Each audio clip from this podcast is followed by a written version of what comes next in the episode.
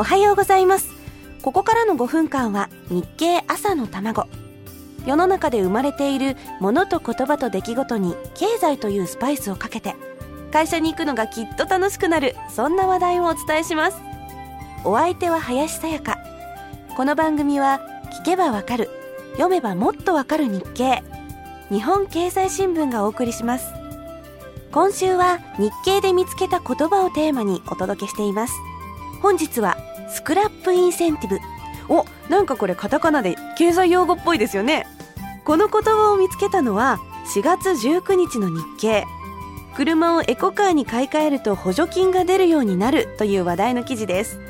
日経の説明によりますとスクラップインセンティブとは補助金を出して古い車から新しい車への買い替えを促す購入支援策のこと。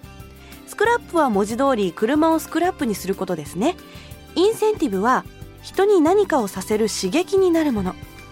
スクラップインセンティブはつまり今ある車をスクラップにして新しい車を買う気を起こさせるってことなんですね。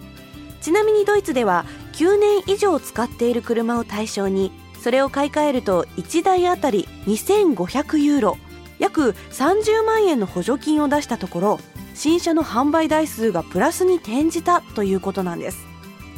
今経済界が注目しているのは家庭内在庫という言葉です。電化製品など家庭の中にあるものを新しいものに買い替えてもらったらすごい経済効果が生まれるっていうことなんですね。で古いものから新しいものへと買い替えてもらうためにみんないろんな努力をしているということなんです。エコカーに補助金を出すとかエコ家電にポイントをつけるとか最近特に目立つのは下取り。カメラやテレビはもちろんですが家具の下取りとか場所によっては衣類の下取りとかも行われているそうです。この動きはますます活発になっていくと思います。やっぱり人間にはインセンティブが大事なんですね。ちなみに私は褒められて伸びるタイプなので褒めていただくのが一番のインセンティブです。そしたらすごく一生懸命仕事すると思いますよ。こういう言葉だけでなく日経にはいろんな情報があります。日経の読み方をセミナーで学んでみませんか？6月13日に北九州。6月17日から19日にかけて福岡市や久留米市でも開催されます。入場無料ですが定員がありますのでお早めにお申し込みを。今回のメインテーマは不況を乗り切るための日経株式投資入門。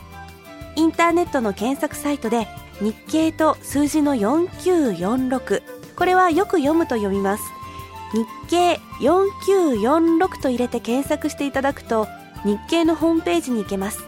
そこにセミナーのご案内というボタンがありますのでクリックしてみてください。私も勉強したいと思っています。